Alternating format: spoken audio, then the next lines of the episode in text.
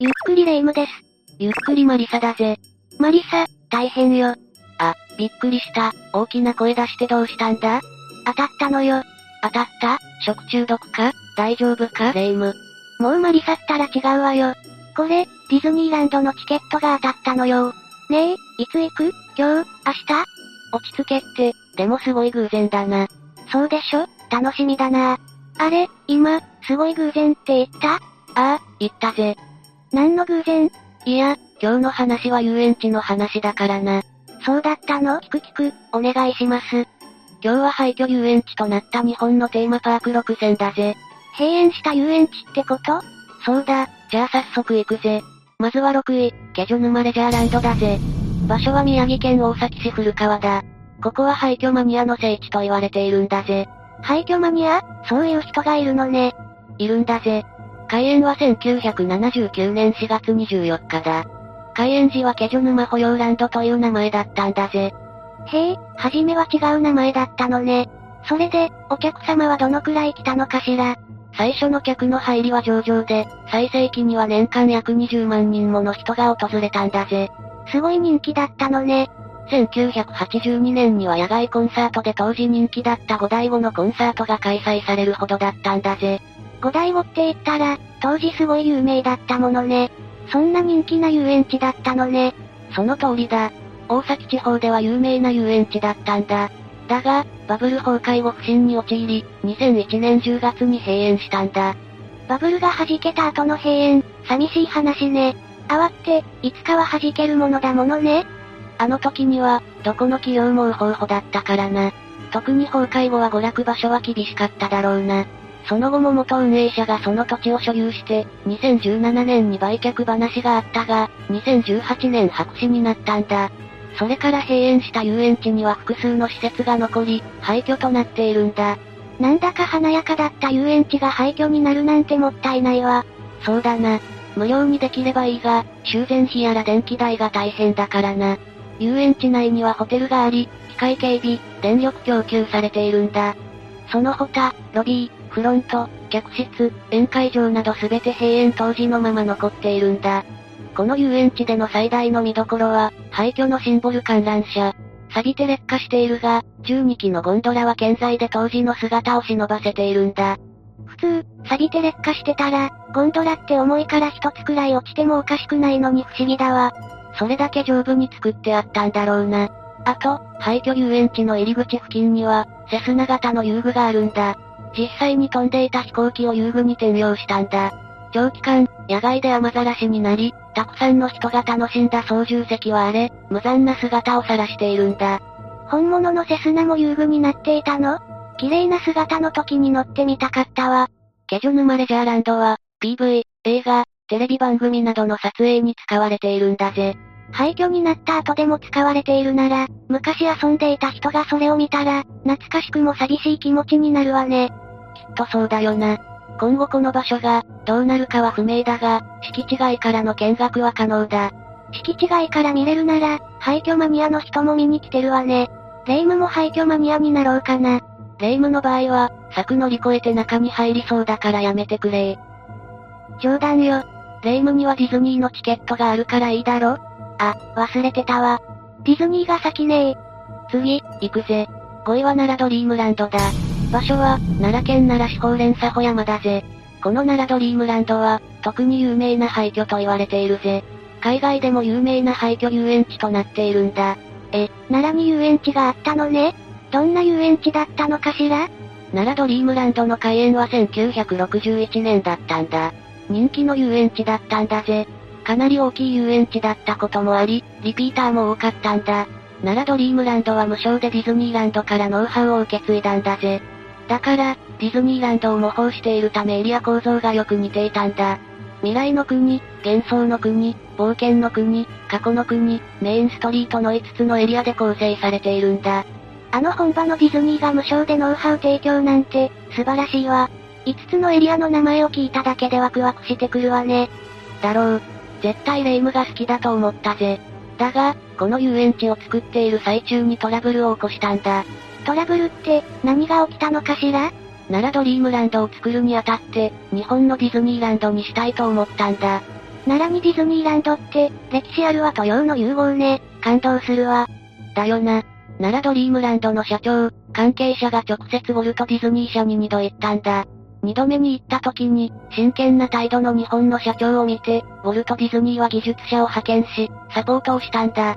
ところが、そっくりなものを作るとは思っていなかったディズニー側。それは、かなり精密に作ってしまったんだ。ウォルト・ディズニー側としては、社長が仲良くリップサービスしただけで肝心の契約をしてない。日本のやったことはあくまでもパクリ行為だということになったんだ。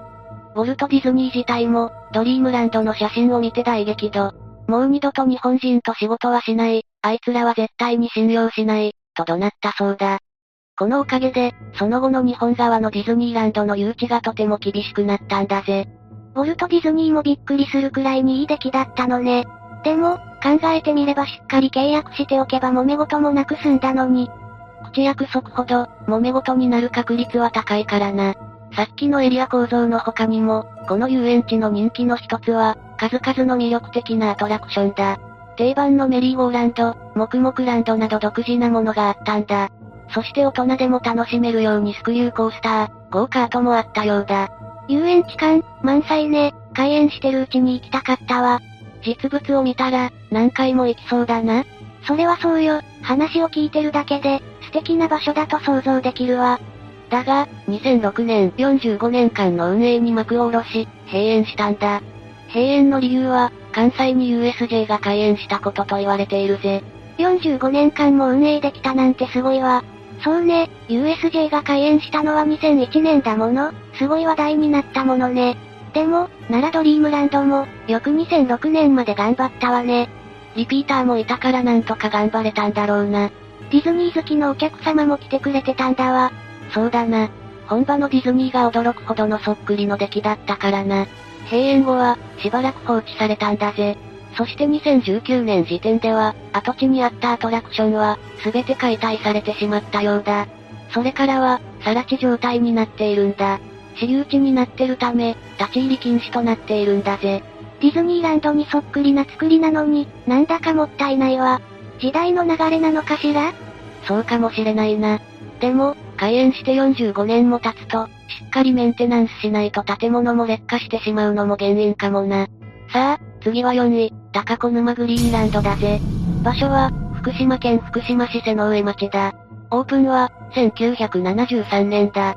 当初は、福島県最大の遊園地でたくさんの人が訪れたんだぜ。当時は、ジェットコースターが乗れる遊園地はここだけだったんだ。そのためとても多くの注目を集めていたんだ。初めてのジェットコースターだなんて、みんな興奮しちゃうわよね。レイムもその時にいたら、絶対乗っちゃうわ。レイムはジェットコースター好きだもんな。1999年、遊園地の施設が老朽化したこと、客足の減少で、経営が悪化して、閉鎖となったんだぜ。遊園地が閉鎖後、2003年に公開された仮面ライダーファイズパラダイスロストのロケ地で使用されたんだぜ。遊園地が閉鎖後に、子供が大好きな仮面ライダーシリーズのロケ地になったのね。ということは、他にも使用されたりして？そうなんだ。2006年に発売されたホラーゲーム、サイレン2で廃墟となった観覧車が登場したんだ。この観覧車が高子沼グリーンランドのものだったんだぜ。ええー、プレステのサイレン2にも出ていたの？全然わからなかったわ。もう一回やって探してみるわ。見つけたら、マリサも見たいから教えてくれよ。オッケー、よし、早速。待て待て。まだ続きがあるからその後にしてくれよ。あ、そうだったわ。早く続き聞かせて。じゃあ、続きだぜ。高子沼グリーンランドは現在、2006年後半頃から放置された遊具類の撤去が開始されたんだ。現在は遊具類の撤去が終了し、その場所にはソーラーパネルが設置されているんだ。遊園地の影は、もうないんだぜ。遊具、撤去されたのね。なんか残念な感じ。遊園地の後にソーラーパネルって、なんだか殺伐とした雰囲気になって遊園地の見る影もなくなったのね。寂しい風景よね。そうだな。賑やかな遊園地から静かなソーラーパネルの景色になったなんてな。でも土地が再利用されたことだけは良かったかもな。さあ次は3位、グリュック王国だぜ。場所は、北海道帯広市だ。1989年に作られたテーマパークだ。北海道では過疎化が進み、国鉄路線が相次いで廃止されたんだ。観光産業復興のため、このテーマパークができたんだ。今までの遊園地とは違って、興のためのテーマパークなのね。そういう考えで作ることもあるのね。まあ、うまくいけば人も増えるからな。グリュック王国は、帯広空港のすぐ近くに作られたんだ。広大な面積で大小の建物が建てられ、観光の目玉として期待されたんだ。王国で最も目立つ建物はギュッケブルク城だ。これは実際にドイツにある城を再現した豪華なものだぜ。ここはホテルとして利用されたんだ。空港の近くで面積もあって、ホテルはお城だなんて言うことないわね。お城のホテルなんて素敵だわ。冬季はホテルを除き休養するんだ。他は繁忙期の大型連休から稼働。開園から3年目は、毎年70万人以上の来園者で賑わったんだ。グリュック王国は本格的なドイツ風建築だったため、アーティストたちの撮影で利用されたんだ。外国で撮影されたと思う人も多かったらしいが、実はグリュック王国だったんだ。ならドリームランドと同じで、本物に負けないくらいの成功な作りだったのね。そういうことだな。2002年には、ガクトのカレンダー撮影にも使われていたんだぜ。魅力的な建物が多く、本格的なグリュック王国だが、2007年に閉園したんだ。大きな原因は、バブルの崩壊だ。その後、グリュック王国は廃墟となったんだ。多くの建物が朽ち果てているグリュック王国は、いかにも霊が映り込みそうな風情があるそうだぜ。心霊現象が報告されたが確たるものはないようだ。ここもバブル崩壊が影響で閉園してしまったのね。本格的な建物だっただけにもったいない気がするわね。そうだな。写真で見る限りではとても素晴らしい建物だったな。次は2位、ガリバー王国だぜ。場所は、山梨県上杭式村だ。山梨県上杭式村って、あの？そうだ、それは後で説明するぜ。ガリバー王国は1997年にテーマパークとして開園したんだ。しかし、たった4年で閉園したんだ。ガリバー王国は有名なガリバー旅行記をテーマとした観光施設だったんだ。ガリバー旅行記は、読んだことあるわよ。ガリバー王国は、ガリバー旅行記から来てたのね。オープン当初は人気があったもの、次第に観光客は減少したんだ。そして閉園し、廃墟になったんだ。ガリバー王国は、富士山にほど近い場所に建築されたんだ。ちなみに、正式名称は富士ガリバー王国だぜ。閉園した理由の一つとしては、オウム真理教の事件が挙げられるんだ。ガリバー王国の場所は上杭式村、オウム真理教の酒案があったんだ。